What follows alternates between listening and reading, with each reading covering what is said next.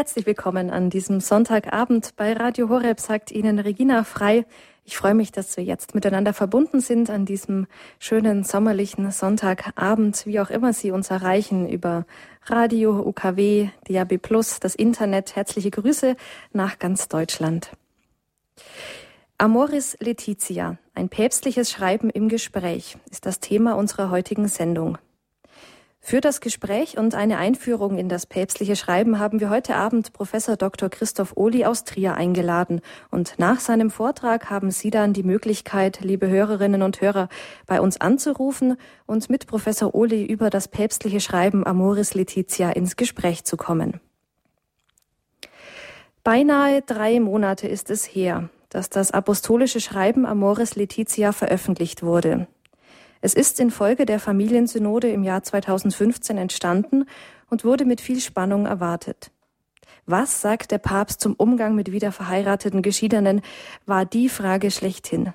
Dabei werden in dem Schreiben viele Themen angesprochen. Die biblische Grundlage der Ehe, politische Maßnahmen gegen Ehe und Familie, finanzielle Schwierigkeiten von Familien, Ehe in schwierigen Situationen und vieles mehr.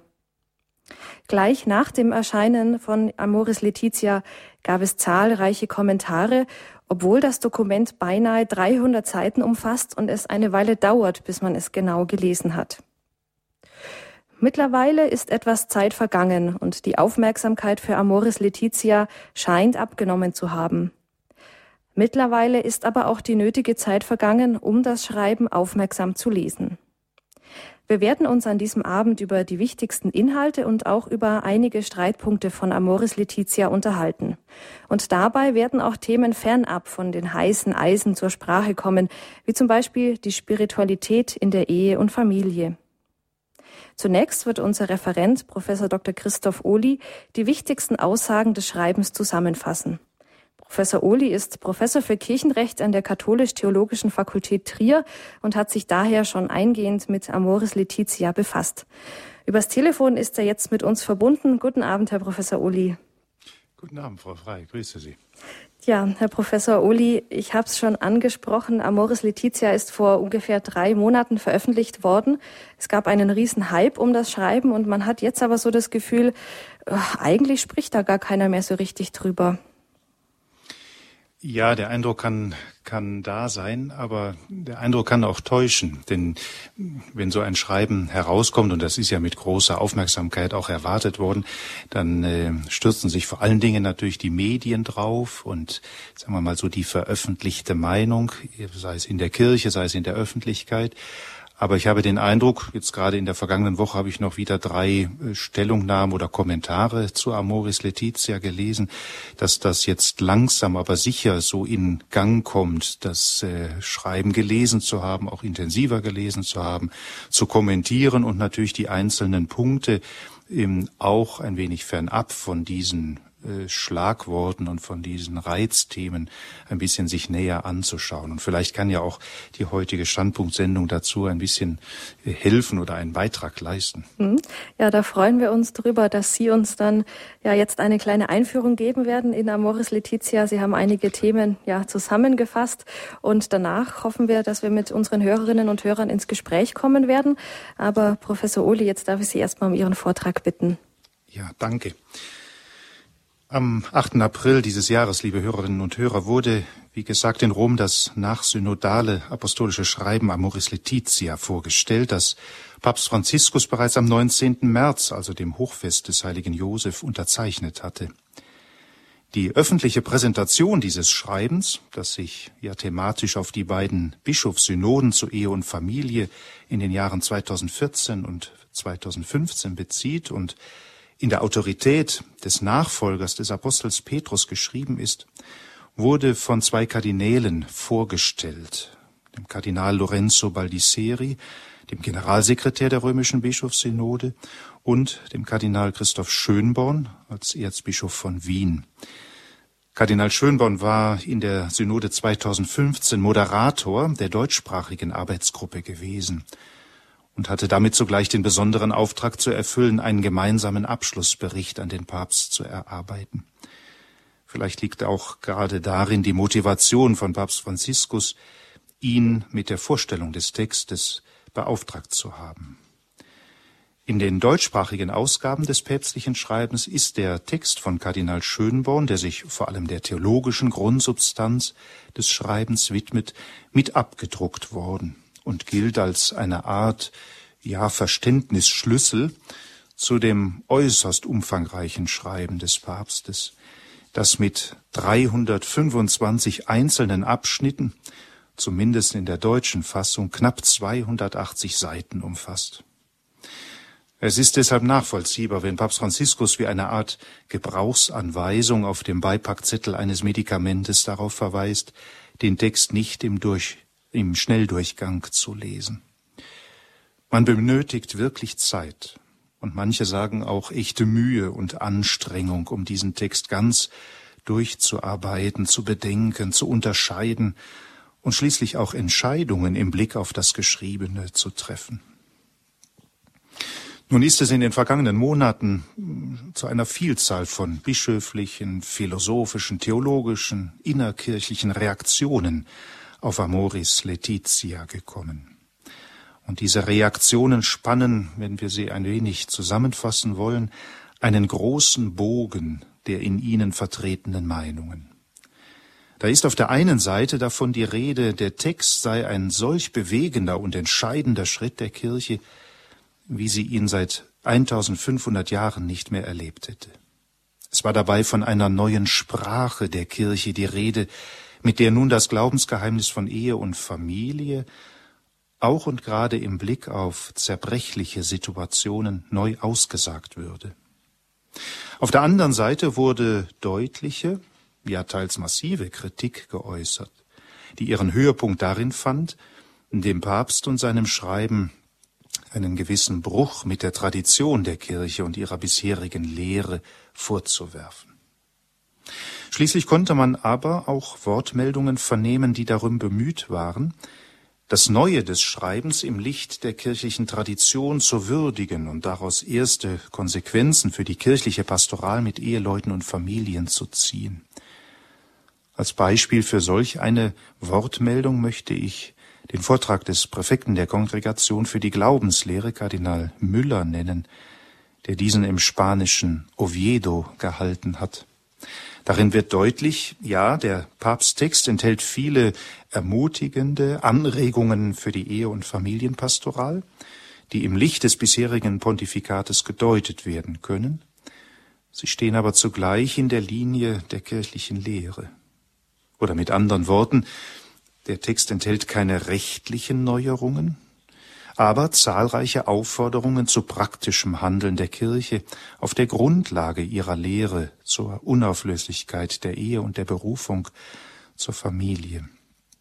So hat es noch gerade in dieser Woche ein Kommentar ausgedrückt, der sagt, man muss die kirchliche Lehre im Hintergrund kennen, um diesen Text lesen zu können. Nun trägt unsere Sendung, diese Standpunktsendung heute den Titel Amoris Laetitia, ein päpstliches Schreiben im Gespräch. Dabei ist es sicher nicht möglich, jetzt alle Gesprächspositionen einzeln zu beleuchten. Wir haben ja versucht, sie ein wenig in diesem Bogen zu skizzieren.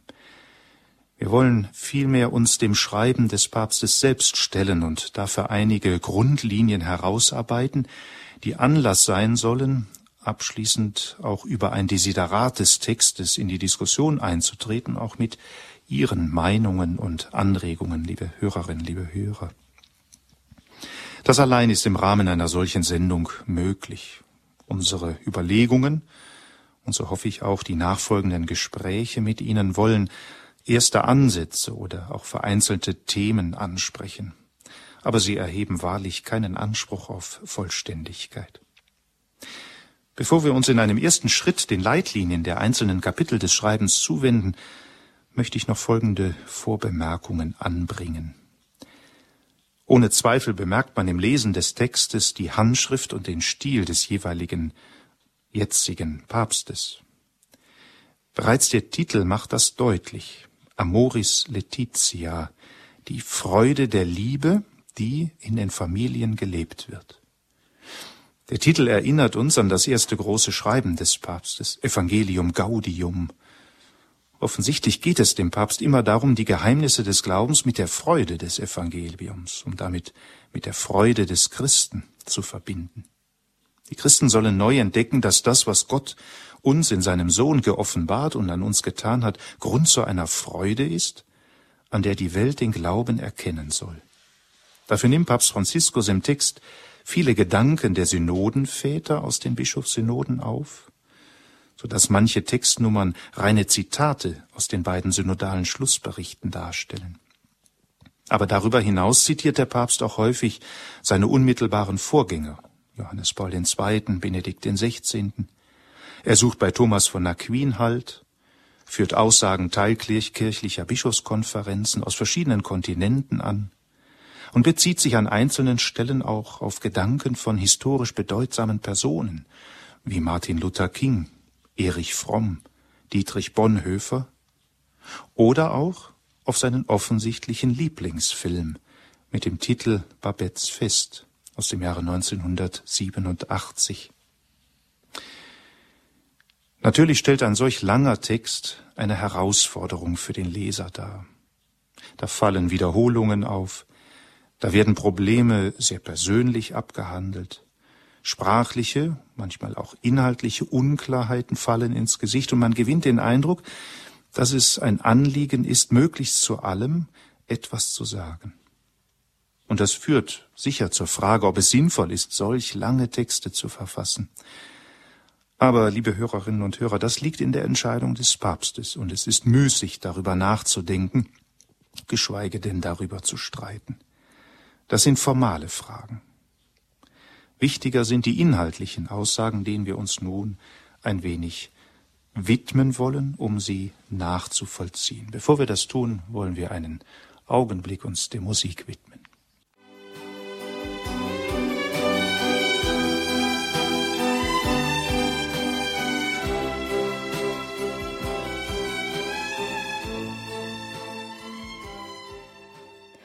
Standpunkt bei Radio Horeb heute mit dem Thema Amoris Letizia, ein päpstliches Schreiben im Gespräch. Mein Name ist Regina Frei, ich darf Sie durch diese Sendung begleiten und unser Referent ist Professor Dr. Christoph Ohli. Er ist Professor für Kirchenrecht an der Katholisch-Theologischen Fakultät in Trier und wird uns jetzt ein wenig den Inhalt des päpstlichen Schreibens Amoris Letizia darlegen. Neben einer kurzen Einleitung umfasst Amoris Letizia insgesamt neun Kapitel, die wir als verschiedene Aspekte zur Ehe und Familie herausstellen. Versuchen wir zentrale Gedanken aus diesen Kapiteln zusammenzuführen. Das erste Kapitel ist überschrieben mit Im Licht des Wortes. Papst Franziskus beginnt wohl bewusst mit einer Hinführung in die biblischen Grundlagen des Themas. Bedeutsam ist dabei für ihn Psalm 128, der für die Eheliturgie eine große Bedeutung spielt. Wir alle kennen Sätze aus diesem Psalm, wo es heißt, wohl dem Mann, der den Herrn fürchtet und ehrt, wie ein fruchtbarer Weinstock ist deine Frau drinnen in deinem Haus, wie junge Ölbäume sind deine Kinder rings um deinen Tisch.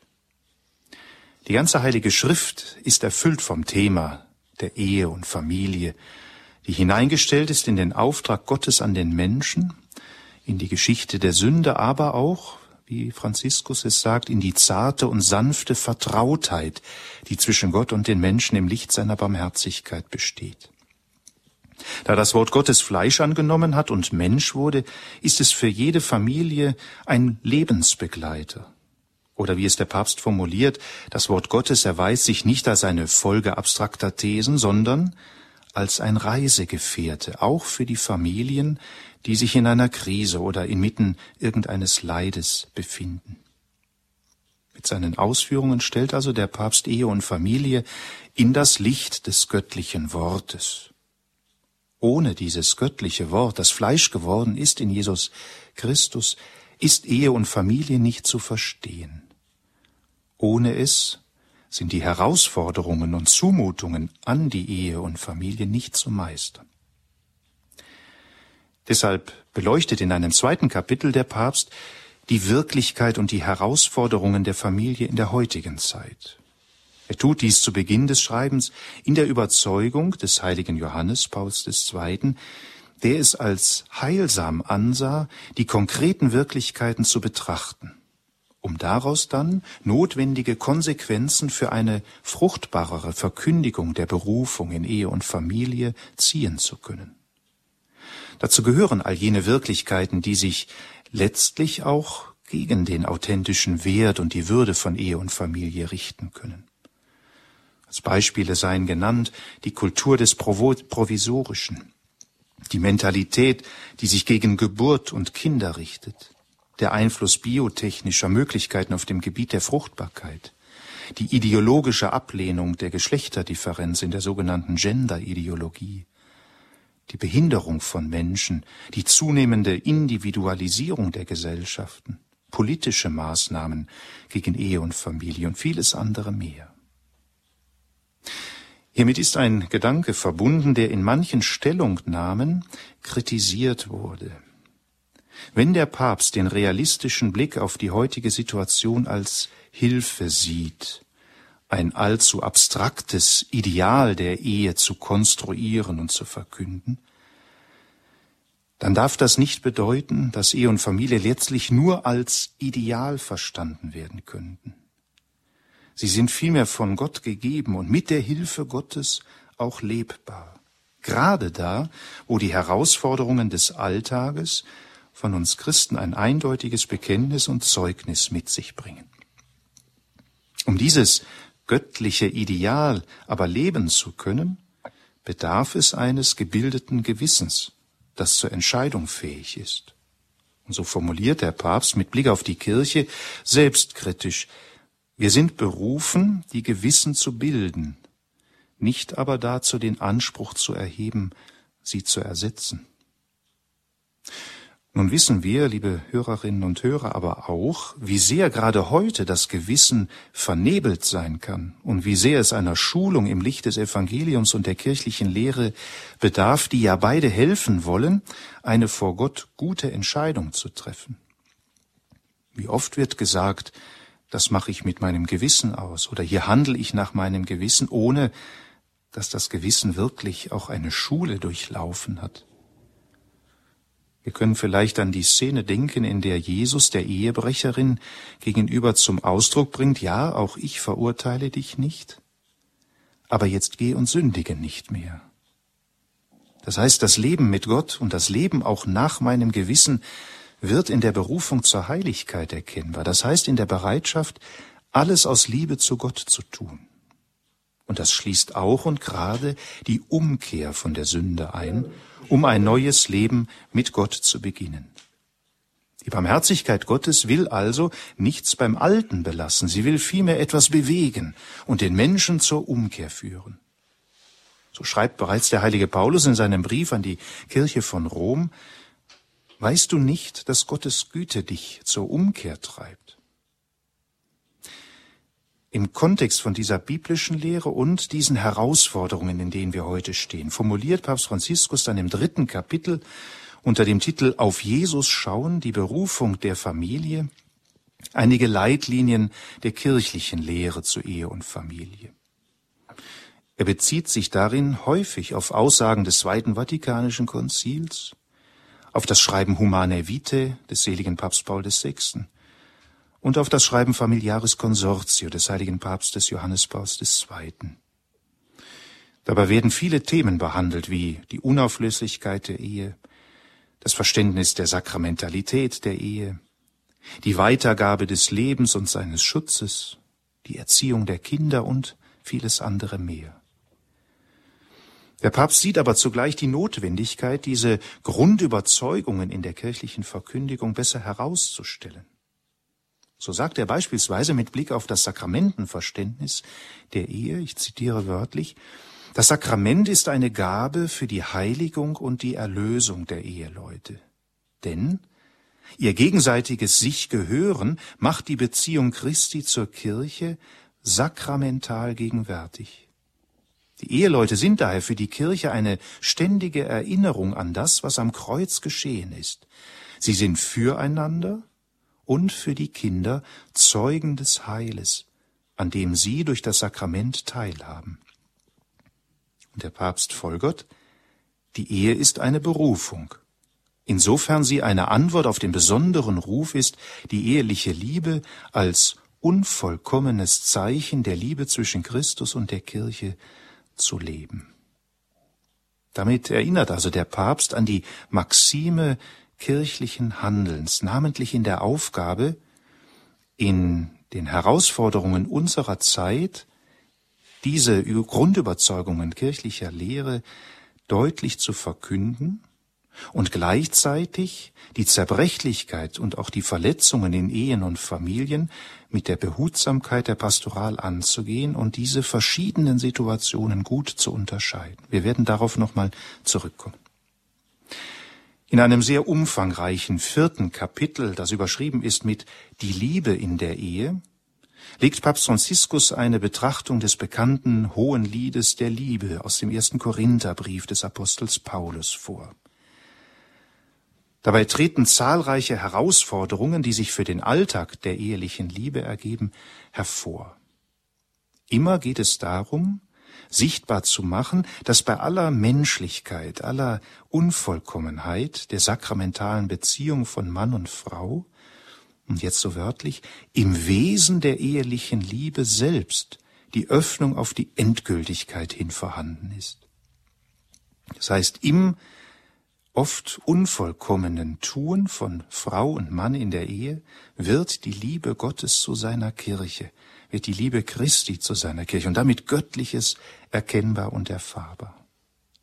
Von daher sind diese päpstlichen Überlegungen, die wie gesagt sehr umfangreich gerade in diesem vierten Kapitel sind, eine große Hilfe für junge Menschen, die sich auf die Ehe vorbereiten wollen, aber auch für jene, die bereits verheiratet sind. Ich möchte gerade diesen Abschnitt den genannten Gruppen ausdrücklich zur Lektüre empfehlen. Wenn man nur diesen einen Abschnitt einmal liest, ich glaube, man hat da einige Tage und Wochen dran zu tun, weil sie doch auch sehr praxisorientiert formuliert sind. In dem Bewusstsein, dass die Ehe ein ständiger Ort des Lernens jener Liebe ist, die sie bezeugen darf, nämlich die Liebe Gottes. Und was hier für die Ehe gilt, das möchte ich bewusst auch anfügen, gilt letztlich für alle Berufungen im Leben der Kirche. Wir sind mit der Liebe niemals fertig, so als könnten wir sagen, wir hätten sie jetzt ergriffen.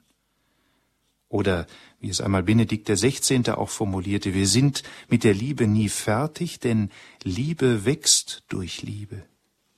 Liebe ist eine Lebensaufgabe, in der wir einmal, um ein Wort des heiligen Johannes vom Kreuz aufzunehmen, gewogen werden vor dem Angesicht Gottes. Nichts nehmen wir dahin mit, außer die gelebte Liebe. In diesem Abschnitt zum Thema Verwandlung der Liebe geht deshalb der Papst auch in diesem Kapitel besonders auf einen Umstand ein, der heute einschlägig ist, nämlich die längere Lebenserwartung des heutigen Menschen. So stellt er fest, wir können einander nicht versprechen, das ganze Leben hindurch die gleichen Gefühle zu haben. Stattdessen können wir aber sehr wohl ein festes, gemeinsames Vorhaben teilen, uns verpflichten, einander zu lieben und vereint zu leben, bis der Tod uns scheidet und immer in reicher Vertrautheit leben. Wie gesagt, gerade dieses vierte Kapitel darf ich denen, die sich auf die Ehe vorbereiten, aber auch denen, die in der Ehe leben, sehr zur Lektüre empfehlen. Das fünfte Kapitel widmet sich unter dem Wort die Liebe, die fruchtbar wird, der lebensspendenden Dimension der Liebe. Es spricht auf geistliche und menschliche Weise zugleich von der Annahme neuen Lebens, von der Zeit der Schwangerschaft, von der Mutter- und Vaterliebe, aber auch über Themen wie Adoption und Großfamilie, in der die Kultur der Begegnung über die Generationen hinweg gelernt werden kann.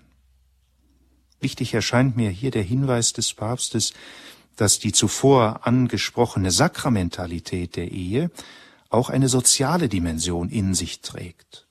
Eheleute und Familien sind aufeinander verwiesen. Das zeigt sich beispielsweise in Familienkreisen, wie wir sie aus Pfarreien und geistlichen Gemeinschaften kennen. Aber letztlich ist ja die Kirche selbst eine große Familie aus vielen kleinen Familien, von denen das Konzil bereits sagt, dass sie Hauskirchen seien. Familien sind also Lernzeiten und Lernorte für künftige Beziehungen. Einige pastorale Perspektiven, die sich daraus ergeben, spricht der Papst dann im sechsten Kapitel an. Sie sollen helfen, stabile und fruchtbare Familien nach dem Plan Gottes aufzubauen. Ein erster Gedanke ist dabei der, die Fragen der Ehe und Familienpastoral stärker auch in die Ausbildung künftiger Priester sowie ihre geistig-geistliche Formung mit einzubeziehen. Damit ist das Ziel verbunden, sie bewusster auf ihre Arbeit mit Eheleuten und Familien vorzubereiten. Ich halte dieses Anliegen des Papstes ebenso für förderungswürdig wie seine Überlegungen zur Ehevorbereitung und Ehebegleitung, die er in ihrem jetzigen Zustand für nicht ausreichend beurteilt. Auf diese Frage möchte ich später noch einmal zurückkommen. Innerhalb der Begleitung von Ehepaaren spielen aber auch jene eine herausragende Rolle, die in eine Krise oder in Schwierigkeiten geraten sind.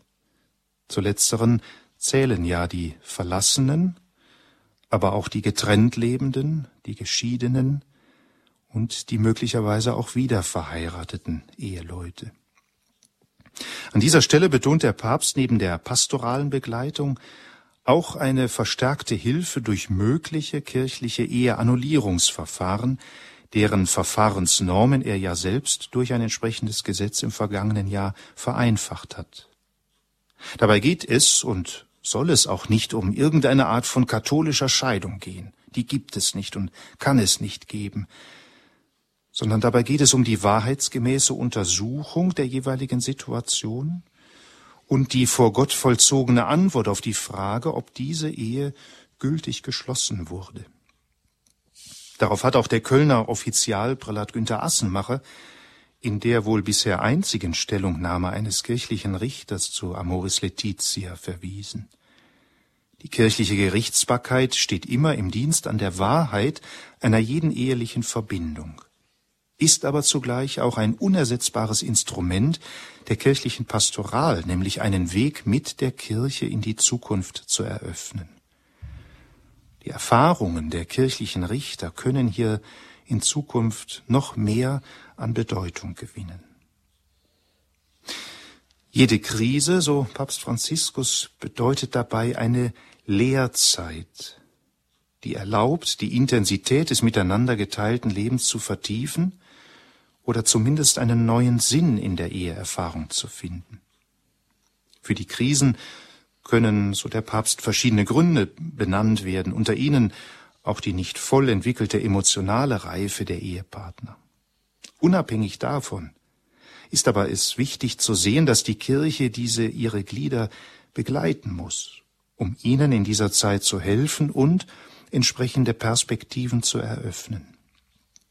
In Verbindung damit zieht Papst Franziskus auch die Verbindungen zu schwierigen Situationen, wie sie in Konfessions- oder religionsverschiedenen Ehen vorkommen können, in Familien mit homosexuellen Mitgliedern bis hin zu den großen Fragen um den Tod eines geliebten Menschen, der in der Familie erlebt wird. Im siebten Kapitel widmet sich Papst Franziskus der Erziehung der Kinder. Dabei sind die Darlegungen geprägt von einer Nähe zu praktischen Fragen der Erziehung.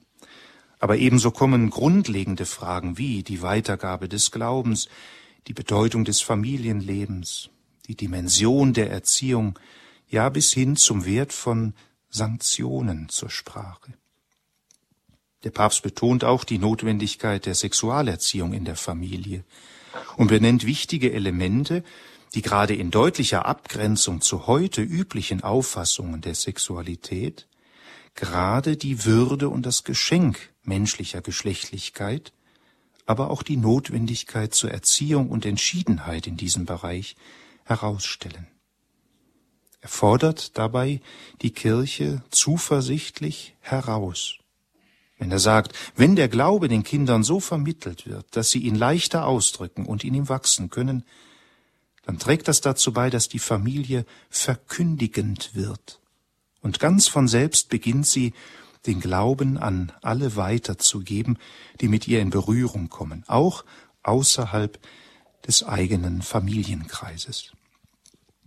halten wir nach diesen sieben von neun Kapiteln gerade einen Augenblick einmal inne, versuchen das während der Musik ein wenig zu rekapitulieren, so dass wir uns noch den weiteren beiden Kapiteln dann widmen können und auf zentrale Fragen und auch Diskussionsmomente zu sprechen kommen.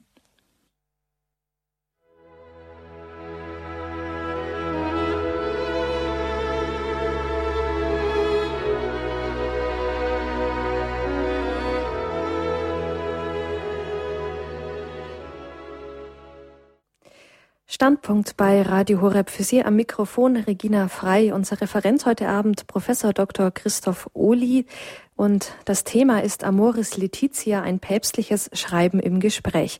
Professor Uli hat bereits einige wichtige Kapitel beziehungsweise die ersten Kapitel von Amoris Letizia kurz zusammengefasst. Es ist ja ein päpstliches Schreiben, das sehr viele Themen umfasst, angefangen von den Herausforderungen der Familie über die Berufungen der Familie, dann die Liebe in der Ehe bis hin zu pastoralen Fragen in der Begleitung von Ehe und Familie. Und es fehlen jetzt noch zwei Kapitel, das achte und das neunte Kapitel, die uns Professor Uli jetzt noch zusammenfassen wird. In seiner Vorstellung benannte Kardinal Schönborn das achte Kapitel des Schreibens als jenes Kapitel, so wörtlich, das vermutlich am meisten die kirchliche Öffentlichkeit, aber auch die Medien interessiert. Und so ist es tatsächlich gekommen. Viele Reaktionen und Kommentare bezogen sich, Klammer auf, leider, Klammer zu, allein auf dieses Kapitel. Damit war aber bereits von Beginn an die Gefahr einer Reduzierung des Schreibens, aber auch der Bischofssynoden selbst auf allein jene Themen verbunden, die immer wieder emotional diskutiert worden sind oft in einer Weise, als ginge es dabei, dabei allein um sie. Hier ist insbesondere die Frage um die wiederverheiratet Geschiedenen und eine mögliche oder unmögliche Zulassung zu den Sakramenten zu nennen. Ein Kommentar bezeichnet deshalb dieses achte Kapitel als ein heikles Kapitel. Mit dem Titel Die Zerbrechlichkeit begleiten, unterscheiden und eingliedern werden die drei wichtigsten Verben dieses Abschnittes vorangestellt. Es geht zunächst darum, Ehepaare und Familien, die in schwierige Situationen geraten sind, zu begleiten. Das erste Verb.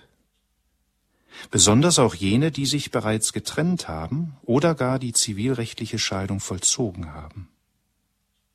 Sie sollen wissen, dass sie in der Kirche, von der ja Papst Franziskus in Evangelium Gaudium ja sagt, die Kirche sei ein Feldlazarett, dass sie in der Kirche eine Heimat haben, in der sie für ihre Situation Hilfe finden können. So schreibt Papst Franziskus wörtlich, es geht darum, alle einzugliedern. Man muss jedem Einzelnen helfen, seinen eigenen Weg zu finden, an der kirchlichen Gemeinschaft teilzuhaben, damit er sich als Empfänger einer unverdienten, bedingungslosen und gegenleistungsfreien Barmherzigkeit empfindet. Diesen zugegebenermaßen sehr konträr diskutierten Ansatz nennt man auch den Ansatz der Inklusion. Niemand soll ausgeschlossen, vielmehr jeder in die kirchliche Gemeinschaft einbezogen werden.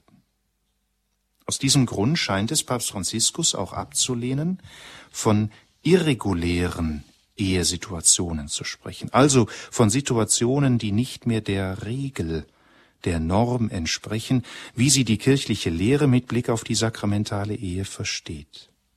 Für ihn geht es dabei offensichtlich nicht um Irregularität, sondern um den Versuch, die betreffenden Gläubigen auch in ihrer, so wörtlich, komplexen Situation einzugliedern. Da haben wir das zweite Verb. Das heißt, nicht loszulassen, nicht aus der kirchlichen Gemeinschaft zu entlassen. Um dieses Ziel einer kirchlichen Pastoral zu erreichen, ist nach Papst Franziskus aber eine, damit kommt das dritte Verb zum Tragen, Unterscheidung notwendig. Eine Unterscheidung, die versucht, so sagt er, die Komplexität der verschiedenen Situationen zu berücksichtigen. Dabei soll es nicht darum gehen, das betont er immer wieder, die Lehre und die Normen zur Ehe außer Acht zu lassen und sozusagen durch die Hintertür auszuhöhlen. Was aber vermieden werden soll, ist die objektive Anwendung einer generellen gesetzlichen Regelung, die den Grad der Verantwortung der Gläubigen nicht berücksichtigt und folglich unmöglich alle Sondersituationen umfassen kann. Deshalb lädt Papst Franziskus die Gläubigen, die in solchen Situationen leben, ein, ich zitiere, vertrauensvoll auf ein Gespräch mit ihren Hirten oder mit anderen Laien zuzugehen, die ihr Leben dem Herrn geschenkt haben. Nicht immer werden sie bei ihnen die Bestätigung ihrer eigenen Vorstellungen und Wünsche finden. Doch sicher werden sie ein Licht empfangen, das ihnen erlaubt, ihre Situation besser zu verstehen, und sie werden einen Weg der persönlichen Reifung entdecken. Und der Papst fährt fort, und ich lade die Hirten ein, liebevoll und gelassen zuzuhören, mit dem aufrichtigen Wunsch, mitten in das Drama der Menschen einzutreten und ihren Gesichtspunkt zu verstehen, um ihnen zu helfen, besser zu leben und ihren eigenen Ort in der Kirche zu erkennen. Zitat Ende. Genau dies aber, liebe Hörerinnen und Hörer, ist seither der Knackpunkt in der Diskussion. Was heißt das konkret? Wie weit kann der Hirte, also der konkrete Seelsorger, im Fall eines wiederverheiratet Geschiedenen gehen? Wie weit im Fall eines Paares, das nur zusammenlebt, ohne verheiratet zu sein? Ist da die Zulassung zur Beichte und zur Kommunion, und wir müssen ja, wenn wir von Umkehr und Neuanfang sprechen, beide miteinander in Verbindung sehen, ist die Zulassung zur Beichte und zur Kommunion dann möglich oder nicht? Wenn sich doch an der jeweiligen Situation zukünftig nichts ändert. Denn das ist doch das Grundprinzip sakramental empfangener Barmherzigkeit Gottes, namentlich die Bereitschaft, wie die Ehebrecherin unter dem Wort Jesu, auch ich verurteile dich nicht, jetzt geh und sündige nicht mehr, tatsächlich die Sünde zu meiden. Oder ist es nach den päpstlichen Worten dann keine Sünde mehr, kein objektiver Umstand der Sünde, in der die jeweiligen Betreffenden dort leben? Oder kann es, wie es das Ökonomia-Prinzip der orthodoxen Kirche nahelegt, so weit kommen, die zweite Ehe zwar nicht als sakramentale Ehe, wohl aber als eine geduldete Verbindung anzuerkennen? Die einen sagen nun, der Papst habe an der bisherigen Lehre der Kirche keine Änderung vorgenommen. Dies hätte er sonst ausdrücklich oder sagen wir ausdrücklicher formuliert. Eine Zweitehe ist demzufolge bei bestehender Erstehe nicht möglich, ebenso nicht eine Zulassung zu den Sakramenten. Andere wiederum sprechen vom Gegenteil und sagen, gerade hier sei eine Tür durch den Papst geöffnet worden. Eine Zweitehe sei bei bestehender Erstehe zwar offiziell nicht anerkennbar im Sinne der Sakramentalität, doch müsse die Realität dieser zumeist zivilrechtlich geschlossenen Zweitehe gesehen werden, gewürdigt werden. Und im Einzelfall sei nach Unterscheidung und Klärung der Situation eine Zulassung zu den Sakramenten möglich. Als Beleg wird dafür auf die Aussage in Amoris Laetitia 305 verwiesen, wo es heißt, Aufgrund der Bedingtheiten oder mildernder Faktoren ist es möglich, dass man mitten in einer objektiven Situation der Sünde, die nicht subjektiv schuldhaft ist oder es zumindest nicht völlig ist, in der Gnade Gottes leben kann. Dass man lieben kann und dass man auch im Leben der Gnade und der Liebe wachsen kann, wenn man dazu die Hilfe der Kirche bekommt. Und darauf bezogen dann die Aussage in der entsprechenden Fußnote, in gewissen Fällen könnte es auch die Hilfe der Sakramente sein. Und genau dies, liebe Hörerinnen und Hörer, wird seither unterschiedlich interpretiert. Ist es möglich oder ist es nicht möglich? Wenn der Präfekt der Glaubenskongregation auch im Dienst einer der kirchlichen Lehre entsprechenden Auslegung steht, um das Glaubensgut zu fördern und zu schützen, dann kommt seiner Aussage zur bisherigen Praxis der Nichtzulassung von wieder verheiratet Geschiedenen durchaus Gewicht zu. Und so formuliert Kardinal Müller in seiner Sichtweise, ich zitiere, es wurde verschiedentlich behauptet, Amoris Laetitia habe diese Disziplin aufgehoben. Denn sie würde wenigstens in bestimmten Fällen den Empfang der Eucharistie durch wiederverheiratete Geschiedene erlauben, ohne dass diese ihre Lebensführung gemäß Familiaris Consortio 84 ändern würden, indem sie die neue Verbindung aufgeben oder in ihr als Bruder und Schwester leben. Darauf, so Kardinal Müller, ist Folgendes zu antworten. Hätte Amoris Laetitia eine so verwurzelte und so gewichtige Disziplin aufkündigen wollen, hätte sich das Schreiben deutlich ausgedrückt und die Gründe dafür angegeben. Es gibt jedoch darin keine Aussage in diesem Sinne. Der Papst stellt in keinem Augenblick die Argumente seiner Vorgänger in Frage. Diese basieren nicht auf der subjektiven Schuld unserer Brüder und Schwestern, sondern auf der sichtbaren, objektiven Lebensführung, die den Worten Christi entgegengesetzt ist. Der Grundsatz ist, dass niemand ein Sakrament, die Eucharistie, wirklich empfangen wollen kann, ohne gleichzeitig den Willen zu haben, den anderen Sakramenten, darunter dem Ehesakrament gemäß, zu leben. Wer auf eine dem Eheband entgegengesetzte Art und Weise lebt, widersetzt sich dem sichtbaren Zeichen des Ehesakramentes. Halten wir hier einen Augenblick inne und stellen fest, der Präfekt der Glaubenskongregation sagt, das, was der Text des Papstes deutlich macht, ist ganz in der Linie der Vorgänger zu stehen und stehen zu wollen, aber darauf zu verweisen, dass die einzelnen Situationen individuell untersucht, geprüft und einer Lösung zugeführt werden müssen, die nicht darin generell bestehen kann. Deshalb gibt es keine generelle Norm in Amoris Laetitia, alle zu den Sakramenten zuzulassen oder alle abzulehnen. Es gibt verschiedene Möglichkeiten, auf die individuellen Situationen zu reagieren. Kardinal Müller schließt seine Überlegungen zu diesem Thema, indem er sagt, die Disziplin in diesem bestimmten Punkt zu ändern, einen Widerspruch zwischen Eucharistie und Ehesakrament zuzulassen, würde notwendigerweise bedeuten, das Glaubensbekenntnis der Kirche zu ändern. Denn sie lehrt und übt die Harmonie zwischen allen Sakramenten, die sie von Jesus empfangen hat. Und über den Glauben an die unauflösliche Ehe, nicht als fernstehendes Ideal, sondern als konkrete Handlungsweise, ist Märtyrerblut vergossen worden. Liebe Hörerinnen und Hörer, was nach all diesen Worten zumindest feststeht, ist das von der Synode und vom Papst ist, wie es in Amoris Laetitia Nummer 300 heißt, keine neue, auf alle Fälle anzuwendende generelle gesetzliche Regelung kanonischer, also rechtlicher Art getroffen worden. Es sei, wie es heißt, nur möglich, eine neue Ermutigung auszudrücken zu einer verantwortungsvollen persönlichen und pastoralen Entscheidung, Unterscheidung der je spezifischen Fälle. Doch was das konkret bedeutet, muss dann im Licht der kirchlichen Lehre beurteilt werden.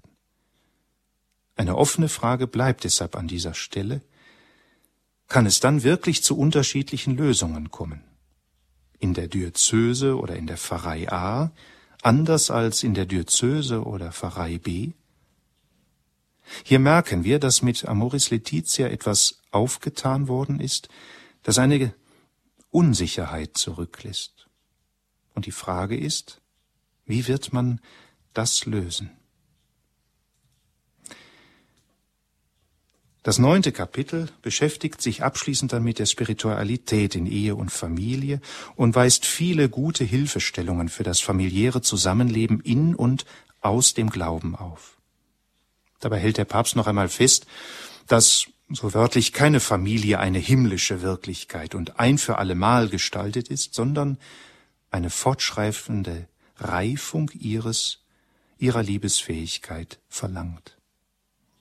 Und so endet, liebe Hörerinnen und Hörer, das Schreiben auch bewusst mit einem Gebet zur heiligen Familie für die Eheleute und Familien, an dessen Ausgang es abschließend heißt, Heilige Familie von Nazareth, Lass allen bewusst werden, wie heilig und unantastbar die Familie ist und welche Schönheit sie besitzt im Plan Gottes.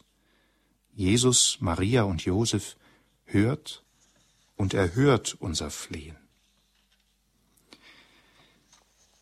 Liebe Hörerinnen und Hörer, soweit ein Überblick über die zentralen Leitthemen und Linien dieses Schreibens. Ein Kommentar hat dieses Schreiben als so wörtlich eine dichte Lektüre von geistlichen Anregungen und von praktischer Vernunft charakterisiert und weiter als eine Frucht von ganz konkreten Erfahrungen mit Menschen, die aus ihrem eigenen Leben heraus wissen, was eine Familie ist. Es ist ein Schreiben, das demnach die Sprache der Erfahrung und der Hoffnung spricht. Ich möchte aus diesen vielen Überlegungen, die dieses Schreiben aufbringt, eine ganz konkrete Fragestellung noch hervornehmen, die zugleich dann eine erste Anregung für unser Gespräch über Amoris Laetitia sein kann. Und das ist die Frage der Ehevorbereitung und der Ehebegleitung. Ich hatte im Text schon darauf verwiesen. Papst Franziskus schreibt, die Synodenväter haben auf verschiedene Weise darauf hingewiesen, dass wir den jungen Menschen helfen müssen, den Wert und den Reichtum der Ehe zu entdecken und den Weg der Liebe zu begleiten. Damit ist eine gute und intensive Ehevorbereitung, aber auch Ehebegleitung verbunden. Sicherlich ist es kein Allheilmittel gegen die Probleme, mit denen heute Eheleute und Familien oft zu kämpfen haben. Wir haben ja auf einige Herausforderungen dieser Zeit auch geschaut, aber auch auf das Innenleben der Kirche. Doch ich meine, und das soll auch Ausdruck dieses Standpunktes sein, das Gebot der Stunde, auch mit Blick auf die stärkere Betonung des Glaubens im Kontext des Ehesakramentes. Mit dem Ziel, die Ehen und Familien durch die kirchliche Pastoral zu stärken, liegt in einer dem der Bestimmung des Kanon 1063 des kirchlichen Gesetzbuches verpflichteten Verkündigung und einem damit verbundenen Ehekatechumenat. Ein Katechumenat, der in Analogie zum Taufkatechumenat eine grundlegendere Vorbereitung der Brautleute auf die Ehe ermöglicht und damit sowohl Kenntnis als auch Praxis des Glaubens und der Sakramente zu vertiefen weiß. Dafür ist es meiner Ansicht nach ebenso unerlässlich, im Rahmen solch eines Ehekatechumenates auch das Institut des kirchlichen Verlöbnisses neu zu beleben, wie es auch vom Kirchenrecht vorgesehen ist. Die bekannte und meiner Ansicht nach vornehmlich akademische Reaktion, eine bessere Vorbereitung ändere nichts am aktuellen Zustand kirchlicher Ehen und der beschriebenen Probleme, wird jedenfalls durch Umfragen und Statistiken widerlegt, die aus der pastoralen Praxis von einschlägigen Ehevorbereitungsseminaren nur bestätigt werden kann. Denken wir nur an die notwendige Vorbereitung auf die Taufe, auf die Erstkommunion, auf die Firmung, in einer ganz besonderen Weise auch auf die Weihe. Diese Vorbereitungen laufen oft über Wochen, über Monate, im Fall der Weihe sogar über Jahre. Warum nicht? Mit dem Blick auf die Ehe und die Familie, die einen Lebensstand für das ganze Leben sein will. Warum begnügen wir uns dabei oft mit einer Vorbereitung, die oft in einer Stunde abgehandelt ist? Verbunden noch mit der liturgischen Vorbereitung der Eheschließung. Und ich formuliere das an dieser Stelle ganz bewusst auch aus der eigenen Erfahrung, die ich mit Ehevorbereitungskursen in Deutschland, aber auch in Italien und Spanien gemacht habe. Ich bereite seit Jahren zusammen mit dem katholischen Säkularinstitut der Cruzadas de Santa Maria im Erzbistum Köln, aber auch bei der Niederlassung des Instituts in München Brautleute auf ihre Eheschließung und damit auf das Leben in der Ehe vor. Es sind Eheleute daran beteiligt, die Fragen der Kommunikation in der Ehe ansprechen. Es ist eine Ärztin dabei, die auch über die Theologie des Leibes spricht. Die Brautleute sind viel miteinander im Gespräch, werden durch Fragen darauf verwiesen, was zu bedenken ist. Und auch ich als Priester bin in diesen drei Tagen mit Gesprächsbereitschaft, mit der Möglichkeit zur Beichte, mit den Gottesdiensten, mit der Möglichkeit zum Gespräch ganz anwesend. Und ich kann aus jedem dieser Ehevorbereitungskurse sagen, dass alle Brautleute bisher gesagt haben, dass der anfänglichen Scheu, sich gute zwei, fast drei Tage dieser Frage, dieser Themenstellung zu widmen, der Erkenntnis gewichen sei, dass das viel zu kurz ist, dass sie viele Themen, die darin angesprochen worden sind, noch nie gehört haben und somit eigentlich ganz unvorbereitet in die Ehe gegangen wären, wenn sie diesen Kurs nicht mitgemacht hätten. Dazu ist aber ebenso erforderlich, dass dann die Eheleute weiter begleitet werden, in Familienkreisen, in der geistlichen Begleitung, auch mal in Exerzitien für Eheleuten, aber auch in den Beratungen, in Konfliktsituationen und vieles andere mehr.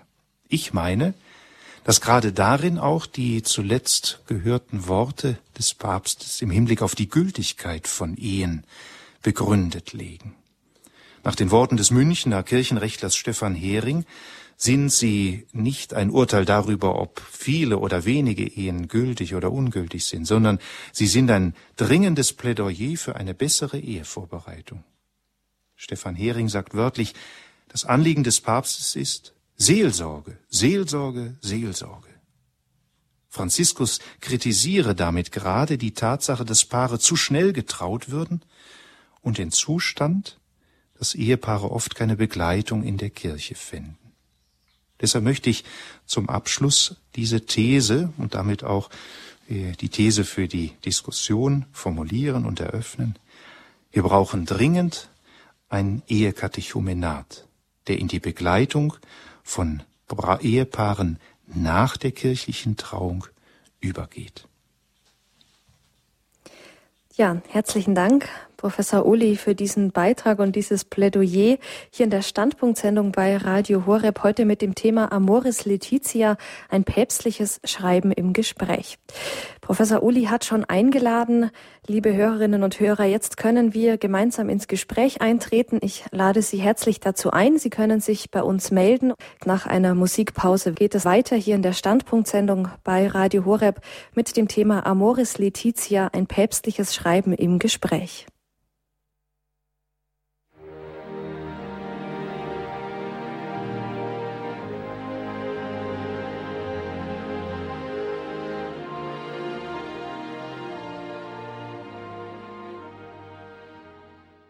Sie hören Radio Horeb heute um kurz nach 21 Uhr in der Standpunktsendung. Mein Name ist Regina Frei. Unser Referent heute Abend, Professor Dr. Christoph Ohli. Er ist Professor für Kirchenrecht an der Katholisch-Theologischen Fakultät in Trier und spricht mit uns über Amoris Laetitia, das nachsynodale Schreiben Papst Franziskus zur Familiensynode, die letztes Jahr im Oktober stattfand.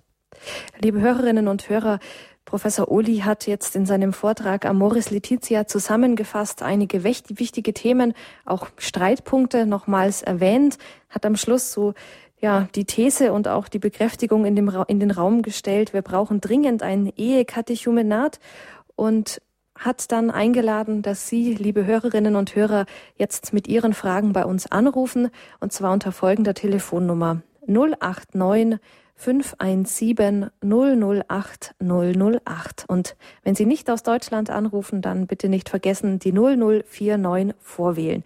Und ein erster Hörer aus Deutschland hat das getan, Herr Christopher aus Karlsbad in der Nähe von Karlsruhe. Guten Abend. Guten Abend, Herr Professor Uli. Einen kurzen Satz vorneweg. Ich habe als äh, Jurist 19 57 bin ich katholisch geworden und mir hat die Klarheit äh, der katholischen CIC vor allen Dingen äh, enorm äh, imponiert. Seitdem liebe ich meine katholische Kirche, die allein selig machen. Jetzt aber meine Frage zur Nummer 297 im päpstlichen Schreiben. Da heißt es wörtlich, niemand darf auf ewig verurteilt werden, denn das ist nicht die Logik des Evangeliums. Auf der anderen Seite, das äh, kommt mir also für ein päpstliches Schreiben insofern fraglich vor, weil auf der anderen Seite ja ganz klar im Evangelium gesagt ist, hinweg von mir, ihr verflucht ins ewige Feuer, das für den Teufel und seine Engel bereitet ist. Ähm, es fällt mir auf inzwischen, dass es ganze Reihe von Priestern gibt, die die Existenz, die Realität von Hölle und Verdammten zumindest in Zweifel zieht oder sagt, wer weiß, ob da jemand drin ist. Also meine Frage ist, wie kann ich jetzt mit meinem klaren, nüchternen Verstand diese päpstliche Aussage aufnehmen und einschätzen, äh, die also doch im Gegensatz zum Geist des Evangeliums steht, der ganz klar davon redet, dass es also eine Verdammung und ein Hinweg gibt. Mhm.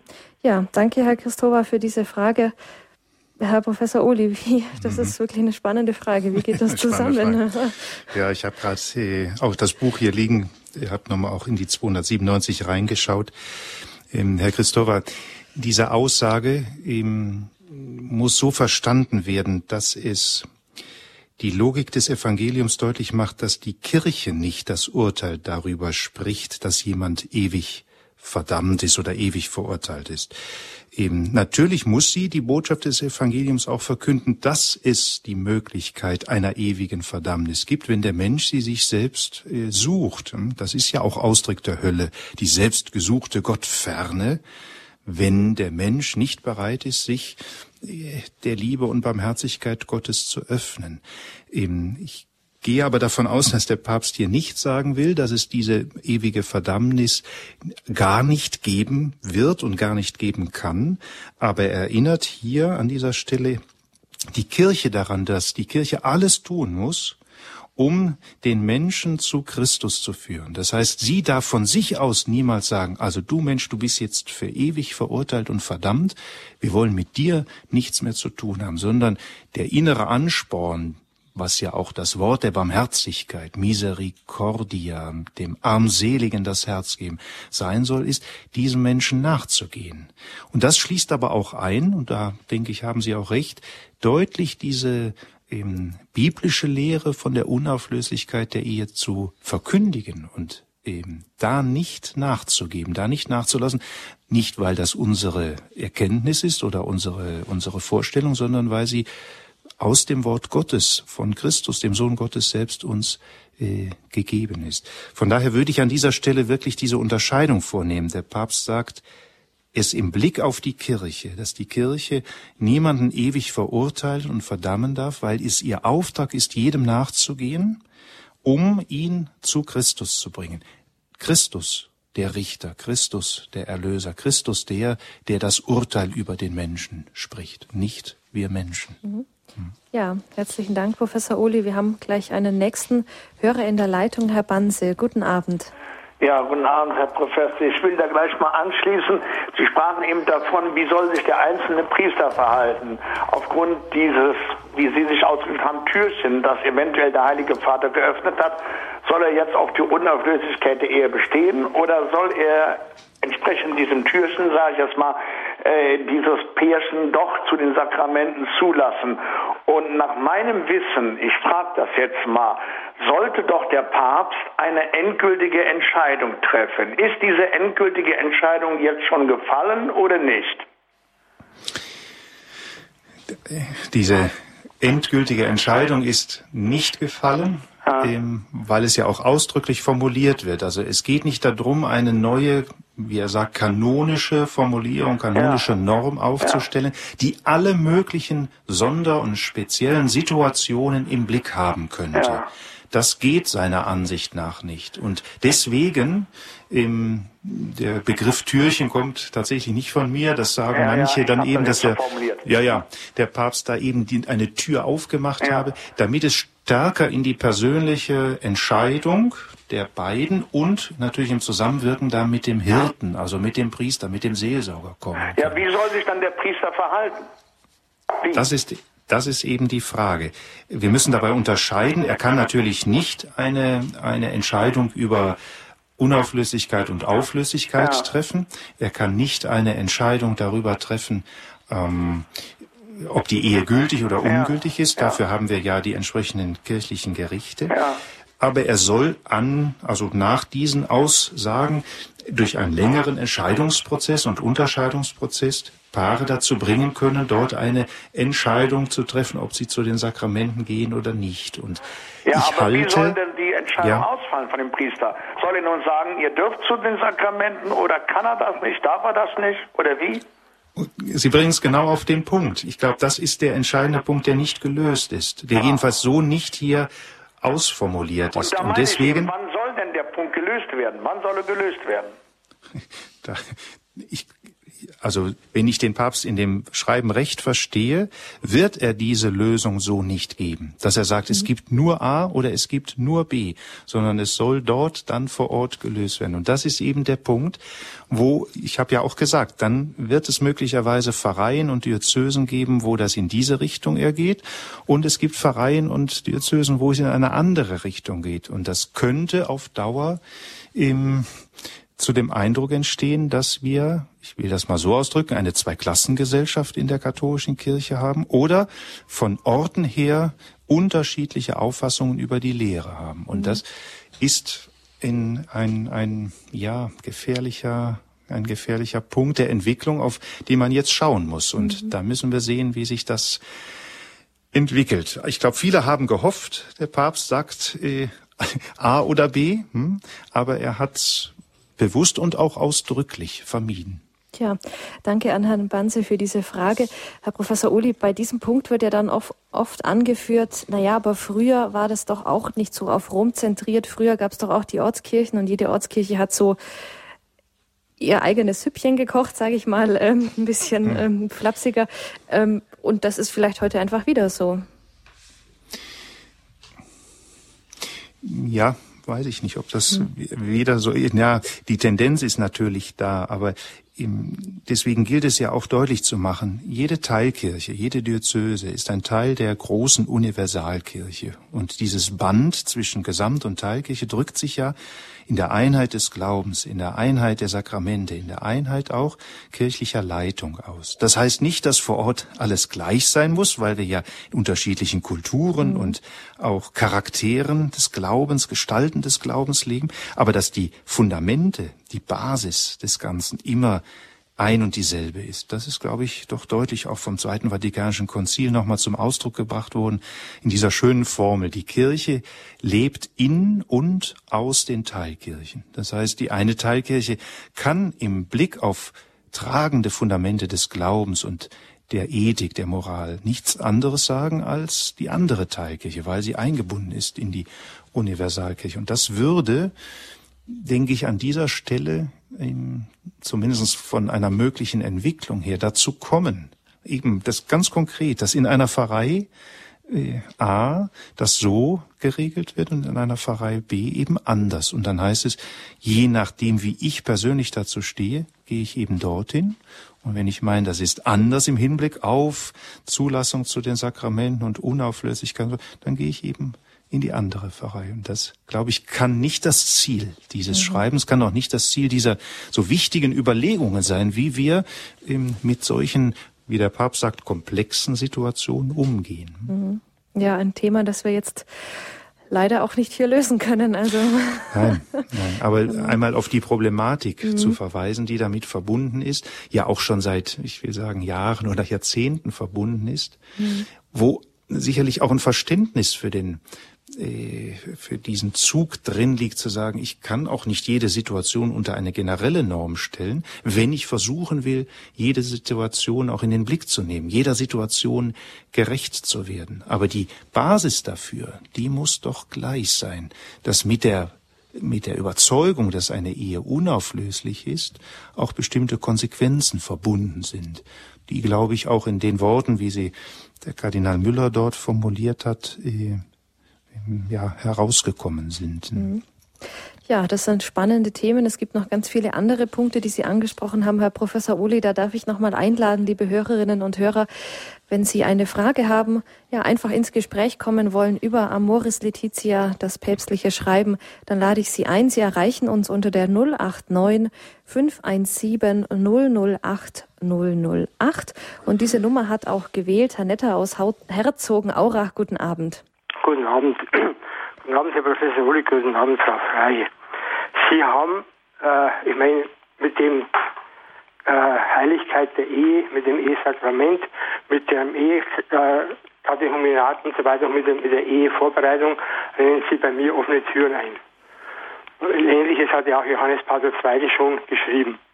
So, was jetzt meiner Meinung nach, was die wiederverheirateten Geschiedenen betrifft, zwischen Papst Franziskus und Johannes Paul II. der eindeutige Unterschied ist. Papst Franziskus lässt es offen. Er lässt es in der Hand des Priesters. Und der Papst Johannes Paul II. hat ganz eindeutig gesagt, dass wiederverheiratete Geschiedene nicht zu den Sakramenten zugelassen werden können. Egal die Situation. Und Christus hat ja auch zu den Dingen gesagt, egal wer eine Frau entlässt, macht sie zur Ehebrecherin, wer eine Entlassene heiratet, bricht die Ehe. Also das, ist, das sind so eindeutige Aussagen Christi, dass, dass man das nicht offen lassen kann. Ich finde, das ist eine, aus meiner Sicht, ja, wie der, wie der, wie der, der, der Professor Spemann schreibt, ein Federzug hat das Chaos geöffnet. Sie sagen ja selber, es kann der einen Pfarrei so, in der anderen Pfarrei so entschieden werden.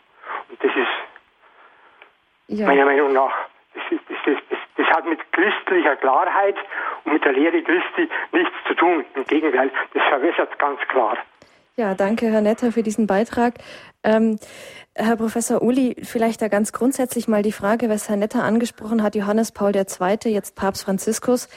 Kann denn äh, Papst Franziskus hinter die Lehre von Johannes Paul II. zurück? Also könnte er sagen, äh, ich, äh, wir hatten das jetzt auch äh, mit dem Diakonat der Frau, das war jetzt so das letzte große Thema, ähm, zu sagen, es hat zwar schon mal ein Papst entschieden, aber ich sage jetzt was anderes. Das Zurückgehen, das würde ich sagen, ist ein, ein problematisches Wort. Mhm. Zurückgehen kann man sicher nicht, weil die Äußerungen, jetzt auch im Spezifischen auf das Beispiel, was Sie nennen, ja da sind. Das heißt, die müssen in Überlegungen einer Erklärung oder einer Vertiefung heute einbezogen werden. Deswegen ist es mir schon auch wichtig, deutlich zu machen, was ich am Anfang sagte. Papst Franziskus zitiert in reichem Maße seine Vorgänger. Also vor allen Dingen Johannes Paul II., Paul VI., Johannes Paul II. und auch Benedikt XVI. und macht deutlich, er tritt da in eine ganz klare Tradition ein, verbindet das aber mh, hm, vielleicht noch einmal stärker mit dem Auftrag Seelsorge, pastoral, den Menschen nachgehen, kein endgültiges Urteil fällen, sondern alles versuchen, sie wieder zu Christus, zur Kirche und in eine, Entschuldigung, lebbare äh, Verbindung mit der Kirche zu bringen. Und ich sage noch einmal, da sagen jetzt die einen, genau das ist das, was eigentlich auch die Päpste immer wollten, bei ganz klarer ähm, Aussage über das, was kirchliche Lehre ist. Andere sagen, nee, das ist jetzt gerade auch ein Punkt, um eine Tür offen zu haben, zu sagen, im Einzelfall könnte das auch sein, dass man sie dann wieder zu den Sakramenten zulässt. Und Papst Franziskus, ich habe diesen Satz ja auch zitiert, sagt, wenn die Gläubigen, und ich lade euch, ihr, die ihr davon betroffen seid, ein, euch mit den Hirten zusammenzusetzen, mit Kontakt zu nehmen und darüber ähm, zu sprechen, werdet ihr möglicherweise auch äh, Worte hören, die euch nicht gefallen, die euch in euren Wünschen, in euren Vorstellungen nicht bestätigen, weil das, wie die Situation sich darstellt, nicht mit der Lehre der Kirche in Einklang zu bringen ist. Aber das heißt nicht, dass ihr euch dadurch ausgeschlossen fühlt, sondern, wie es Benedikt XVI. ja mal gesagt hat, sie müssen dann auch spüren, auch wenn sie nicht zu den Sakramenten zugelassen werden können, dass die Kirche sie liebt und dass die Konzentration auf die Sakramente, vor allen Dingen auch auf den Kommunionempfang, dabei nicht so stark sein darf, dass die grundsätzliche Verbindung, die durch die Taufe und durch das kirchliche Leben mit der Kirche geschaffen worden ist, dabei ganz aus dem Blick gerät. Also mit, mit Worten, kurzen Worten gesagt, im, ein Papst kann nicht hinter eine Lehre zurückgehen, weil alle Aussagen des kirchlichen Lehre, äh, Lehramtes ja immer auch Bestand einer weiteren Argumentation sind. Und er kann auch nicht hinter diese Aussagen besonders da zurückgehen, wo sie lehramtlich endgültig formuliert worden sind. Von daher äh, gilt es dann immer, diese Aussagen auch des Lehramtes mit in eine notwendige neue Argumentation heute mit einzubeziehen. Mhm. Sie haben ja auch vorher zitiert, einen Kommentar, glaube ich, war das, dass man die kirchliche Lehre im Hintergrund kennen muss, um ja. das Schreiben eigentlich gar ganz einordnen zu können. Mhm. Ja. genau, ja, wir machen vielleicht gleich weiter äh, mit einer nächsten Hörerin aus Bayern, die wir jetzt begrüßen. Guten Abend. Ja, guten Abend, Herr Professor Ohli. Habe mal eine Frage und da geht es um das Sakrament. Äh, würden Sie das, das, befürworten? Also ich bin jetzt von geistlicher Seite hingewiesen worden, mal die, meine Ehe überprüfen zu lassen nach zig Jahren. Jetzt höre ich halt wieder andere Meinungen. Ja, also macht man das nach so Kinder und es gibt Durcheinander. Aber mir geht es darum nur, ob es ein Sakrament überhaupt war. Mit Kommunionempfang habe ich da jetzt keine Schwierigkeiten, weil ich lebe alleine und das, äh, also das hat sich da gelöst. Aber jetzt das überhaupt ein Sakrament war. Jetzt, wie gesagt, es ist schwierig, weil man wieder Zeugen braucht, aber solle man nach zig Jahren sowas machen, ist es günstig, wichtig? Mhm. Ja, herzlichen Dank für diese Frage. Eine wichtige Frage, weil sie oft in dieser Diskussion so hm, beiseite gestellt wird oder fast untergeht. Ich würde Ihnen auf jeden Fall raten, im in Ihrer Situation einmal das Gespräch, das Beratungsgespräch an Ihrem entsprechenden Offizialat, also in der Diözese, das kirchliche Gericht, äh, zu suchen. Jedes Offizialat in Deutschland, in den äh, Diözesen, hat ein Beratungsangebot, wo zunächst einmal die Situation angeschaut wird, wo geschaut wird, welche Gründe könnten denn da sein, dass tatsächlich diese äh, geschlossene Ehe ungültig geschlossen worden ist und damit auch im rechtlichen Sinne nie zustande gekommen ist, auch wenn sie natürlich nach außen hin Bestand hatte oder sichtbar war, möglicherweise eben auch in Kindern sichtbar geworden ist. Aber ähm, das hätte ja zur Folge, wenn tatsächlich nachher da ein positives Urteil bei herauskäme, ja, es wird festgestellt, die Ehe ist aus diesem oder jenem Grund nicht gültig geschlossen worden, dass sich ihre Situation, ihre kirchliche Situation dadurch ja auch noch einmal verändert. Sie sagen sicherlich zu Recht, ich lebe alleine und ähm, da ist das mit den Sakramenten in dem Sinne ja kein Problem. Aber ähm, für Sie wäre auch noch mal geklärt, eben, was der, der Iststand dieser Ehe oder der, der rechtliche Bestand dieser Ehe darstellt. Und ich kann wirklich allen, die auch vielleicht in einer ähnlichen Situation sind oder überhaupt sich mit dem Gedanken an eine Eheannullierung tragen, wirklich nur ermutigen und ihnen zuraten, einmal das beratende Gespräch zu suchen.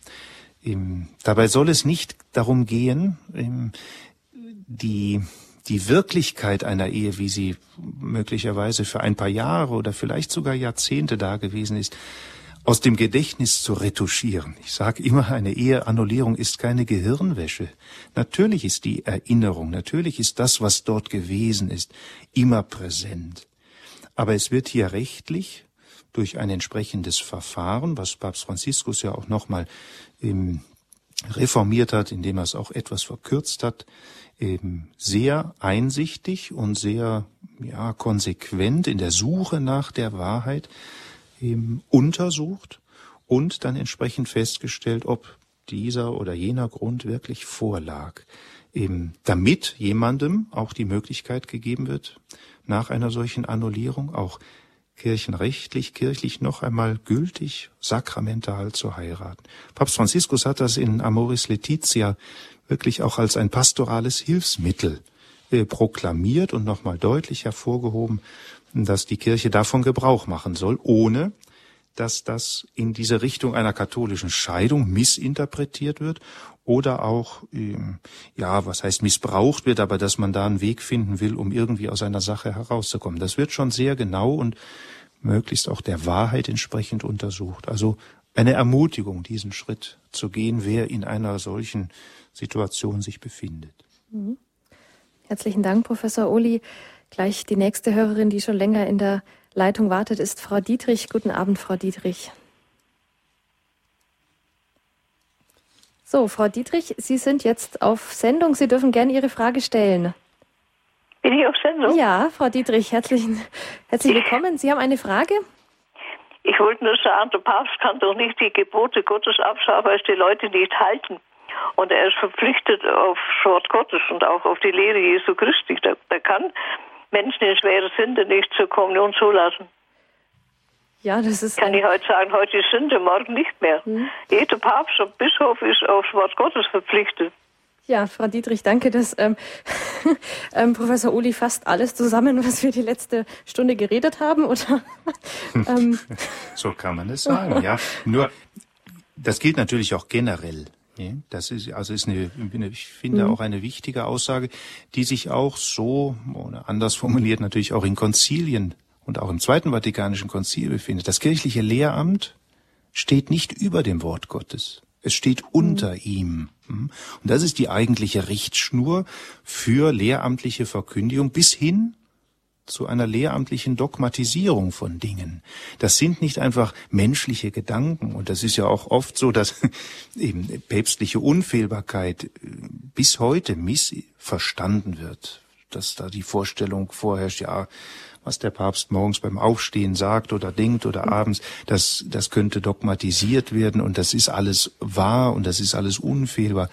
Eben, auch wenn man es häufig sagt, es wird dadurch nicht richtiger und es bleibt Blödsinn, sondern das Zweite Vatikanische Konzil sagt ja deutlich, wo die Grenzen dieser Unfehlbarkeit liegen, worauf sie sich beziehen. Und diese, diese Aussage, dass das kirchliche Lehramt unter dem Wort Gottes steht, macht ganz klar den Maßstab allen kirchlichen Verkündens und Handelns deutlich. Und das ist das Wort Gottes. Gleichzeitig möchte ich aber auch an dieser Stelle nochmal betonen, sehe ich das Anliegen, dieses Ansinnen des Papstes, also von Papst Franziskus, im, dass die Kirche wirklich das ist, was sie ist, ein Heilsinstrument Gottes in dieser Welt, den Menschen zu Christus zu führen und ihn eben selbst in einer aussichtslosesten Situation nicht allein zu lassen, sondern, und deswegen zitiert er immer wieder die Gleichnisse der Barmherzigkeit, vor allen Dingen auch das Gleichnis von den 99 und dann eben dem einen Schaf, dem man nachgeht, dass die Kirche sich dadurch angesprochen fühlt, einen Menschen nicht verloren zu geben. Aber in der Verbindung mit der Klarheit des Evangeliums. Das ist ohne Zweifel. Hm. Ja, jetzt sind wir weit rumgekommen mit unseren Themen. Natürlich das eine Thema, was äh, in Deutschland meiner äh, meines Eindrucks nach am dringendsten auf den Nägeln brennt, die, der Umgang mit den wiederverheiratet Geschiedenen. Ich hatte beim Lesen von Amoris Letizia das Gefühl, vor allem, ich glaube, im zweiten Kapitel, als die Situationen der Familie geschildert werden, eigentlich hat der Papst ja nicht Deutschland im Blick, sondern der Papst hat die ganze Welt im Blick und bei dieser Beschreibung auch gar nicht unbedingt Europa, sondern ja seinen kulturellen Kontext. Da tauchen Probleme auf, die jetzt uns gar nicht unbedingt so viel sagen. Ähm, könnte man dann nicht sagen, es wäre besser, er würde für jeden Kontinent so seinen eigenen Text schreiben? Hm. Ja, der Papst Franziskus hat ja immer wieder darauf hingewiesen, ähm, kann man sicherlich stehen, äh, wie man dazu, wie man will, hm, dass der Papst nicht zu allem und jedem etwas sagen kann. Hm. Er verweist dann immer darauf, auf die Bedeutung der Bischöfe natürlich vor Ort. Das ist auch richtig, ganz im Sinne der, der Ekklesiologie des Zweiten Vatikanischen Konzils. Auf die Bedeutung der Bischofskonferenzen. Im, dass also solch ein Schreiben letztlich natürlich ein fundamentales Schreiben ist, aber auch in dem Sinne einen Rahmen schafft, der dann vor Ort im Blick auf die konkreten Probleme, wie wir sie jetzt meinetwegen in Deutschland oder dann in, in einem asiatischen Land oder in Lateinamerika haben, konkret umgesetzt werden können. Das ist ja immer die Spannung zwischen Gesamt- und Teilkirche oder Universalkirche und Teilkirche. Von daher wird es immer auch darum gehen, das war allerdings auch in den Schreiben von äh, Johannes Paul II. oder auch Benedikt XVI. da äh, gegeben, aus ihnen die konkreten Konsequenzen vor Ort zu ziehen. Mhm. Aber die Konsequenzen dürfen inhaltlich sich nicht widersprechen. Also sie müssen in der Einheit des Glaubens getragen sein.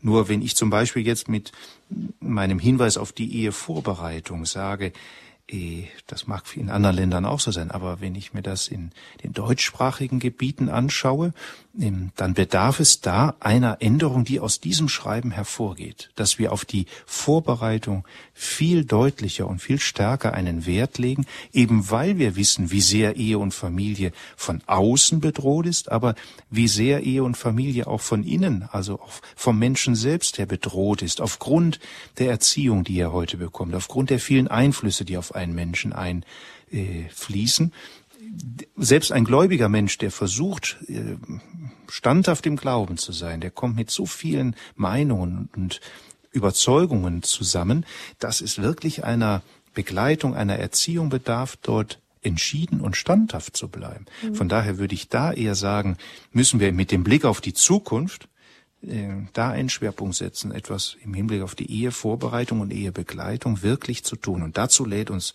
nun wahrlich Papst Franziskus ein. Mhm. Ja, Sie haben gesagt, dieses Ehekatechumenat ist etwas, ja, wofür Sie auch plädieren würden. Aber ähm, würde das nicht viele Paare abschrecken? Also die dann sagen, ah, das ist mir zu kompliziert, dann, dann doch lieber nicht? Das ist ein beliebtes Gegenargument. Mhm. Aber schreckt es jemanden ab, sich taufen zu lassen, wenn er weiß, ich bereite mich zwei Jahre in einem Ehekatechumenat als Erwachsener auf mhm. die Taufe vor? Mhm. Oder wie ist das, äh, meinetwegen jetzt in meinem Fall als Priester? Schreckt mich das ab, fünf Jahre zu studieren, zwei Jahre in der Regel heute mit pastoralen Kursen und so weiter, dann auf die Weihe vorbereitet zu werden, weil ich weiß, dass das ein ein Lebensstand ist, in den ich hineingehe. Deswegen ähm, ist der Einwand von Ihnen schon richtig im Hinblick darauf, wann muss denn diese Ehevorbereitung ansetzen? Dieses, diese Ehevorbereitung und ein Ehe, konkreter Ehekatechumenat eben muss in dem konkreten Fall eines Brautpaares natürlich in der unmittelbaren Vorbereitung darauf ansetzen. Aber die eigentliche Vorbereitung setzt viel früher an, dass wir junge Menschen im katechetisch, geistlich begleiten, auch eine gute Lebensentscheidung treffen zu können. Dann kommen sie schon mit ganz anderen ähm, Überzeugungen, Kenntnissen in diese Phase hinein, wo sie jemanden kennengelernt haben, von dem sie dann überzeugt sind, dass es der konkrete Mensch fürs Leben ist. Und dann kann das ansetzen, was meiner Ansicht nach Ehekatechumenat ist. Auch ein Erwachsener, der zur Taufe kommt, ähm, ist ja in der Regel schon lange mit solchen Gedanken schwanger gegangen, ehe er sich dann äh, bei jemandem konkret meldet. Und wenn dann so ein Katechumenat angesetzt wird, ich sag mal von ein bis zwei Jahren, dann könnte so etwas doch auch gut für Brautleute angesetzt werden, die darum wissen. Wenn mhm. ich kirchlich heirate, bedarf es dafür auch einer entsprechenden längeren Vorbereitung. Denn der konkrete Fall heute sieht oft so aus, dass Brautleute, so gutherzig sie sind, alles gut vorbereiten, vom Restaurant und weiß ich nicht, allem drum und dran. Und das, was Kirche ist, was dann die Trauung angeht, das kommt so noch dabei. Und wenn das dann terminlich und örtlich und so weiter nicht passt, dann gibt es oft Schwierigkeiten. Und da müssen wir schauen, das muss sich ändern. Da muss etwas anders äh, aufgesetzt werden, dass sie wirklich die Möglichkeit haben, sich auch inhaltlich, geistlich gut äh, auf diesen Lebensstand vorzubereiten. Mhm. Ja, danke, Herr Professor Ohli. Sie haben ganz am Anfang gesagt, ähm, Amoris Letizia hat auch etwas Neues. Vielleicht ist das so ein Punkt, ein neuer Anstoß, vielleicht auch ein, ein neuer Ruck, der da durch die Kirche gehen kann und jetzt nicht nur durch die Bischofskonferenzen und die Leitungsebenen, sondern vielleicht auch durch die ein oder andere Pfarrei, vielleicht auch, dass sich ein oder andere geistliche Gemeinschaften, Laien angesprochen fühlen, sagen, wir machen einen Hauskreis oder wir unterstützen andere Familien, wo wir merken, da gibt's vielleicht Probleme oder wir initiieren einen, einen Ehevorbereitungskurs, dann hat ja Amoris Letizia auch schon etwas Neues ähm, gebracht. Genau. Wobei man sicherlich auch hinweisen muss, dass dort schon viel geschieht. Mhm. Also da sind schon, ich nannte ja auch so ein paar Erfahrungen aus dem Persönlichen mhm. jetzt, aber ich weiß auch aus, aus manchen Pfarreien, aber auch viel aus geistlichen Gemeinschaften, dass dem, was Sie auch sagen, schon viel läuft. Aber mhm. mh, dass man das weiter unterstützt und auch ausbreitet. Tja, genau. Herr Professor Uli, jetzt ähm, zum Ende noch die ganz neugierige Frage von mir. Sie sind Kirchenrechtler und Sie haben gesagt, also es gibt keine Regelungen kanonischer Art in diesem Text. Das heißt für Sie jetzt ähm, Füße hochlegen und ähm, zuschauen, was die Pastoral macht? Die, die Frage musste ja kommen. Nein, das natürlich nicht. Hm. sondern ich, verstehe mich selbst auch als Kirchenrechtler immer, und das habe ich auch, oder tue ich auch bis heute immer in einer engen Anbindung an die Pastoral. Das Recht und die Pastoral stehen in einer engen Verbindung, so dass beide voneinander lernen können. Und ich glaube, dass äh, im Schreiben von Papst Franziskus auch viele kirchenrechtlich relevante Aussagen sind, die es gilt zu ähm, betrachten, zu beurteilen, auch zu überführen in konkrete ähm, Anregungen, Anweisungen, die dann im Bereich der Pastoral auch äh, aufgenommen werden können. Also äh, Füße hochlegen geht nicht. Gut, aber vielleicht dann heute Abend, weil wir sind jetzt am Ende der Sendung angelangt, Herr Professor Uli. Ich darf Ihnen ganz, ein ganz herzliches Dankeschön sagen, dass Sie uns also dieses Schreiben mit ja fast 300 Seiten, 280 Seiten auf Deutsch ähm, Amoris Letizia zusammengefasst haben, dass wir einige Punkte diskutieren konnten. Wir werden die Sendung mit Ihrem Segen beschließen, aber zunächst noch ein paar Hinweise, wie am Ende jeder Sendung für Sie, liebe Hörerinnen und Hörer. Zunächst herzlichen Dank, dass Sie sich eingebracht haben heute in die Standpunktsendung bei Radio Horeb.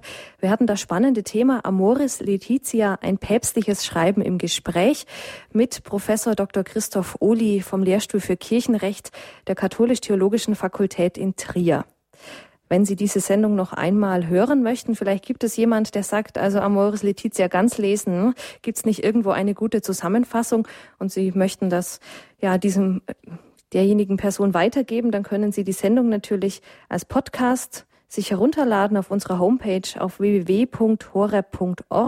Geben Sie uns ein bisschen Zeit, dass wir die Sendung schneiden können und online stellen können.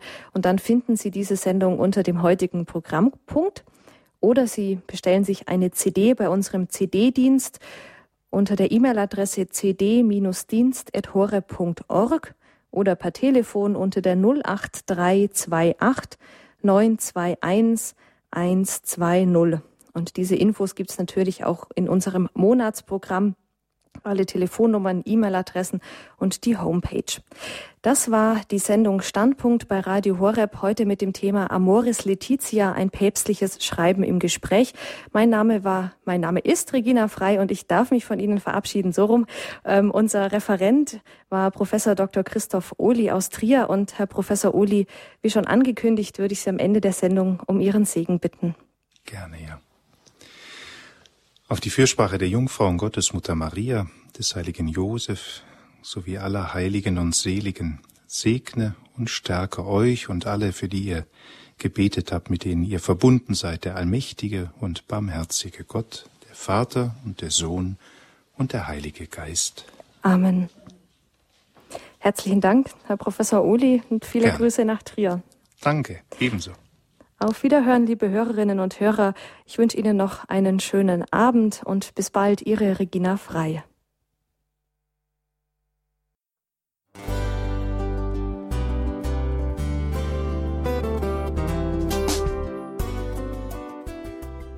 Liebe Zuhörerinnen und Zuhörer, vielen Dank, dass Sie unser CD- und Podcast-Angebot in Anspruch nehmen. Wir freuen uns, dass unsere Sendungen auf diese Weise verbreitet werden. Dieser Dienst ist für Sie kostenlos. Für uns ist er allerdings mit einem nicht unerheblichen finanziellen Aufwand verbunden. Deshalb sind wir für jede Spende dankbar. Alle Bankverbindungen unserer Spendenkontos können Sie über unsere Homepage horeb.org unter dem Menüpunkt Spenden einsehen. Dort besteht auch die Möglichkeit, online zu spenden. Natürlich nach den neuesten Sicherheitsstandards.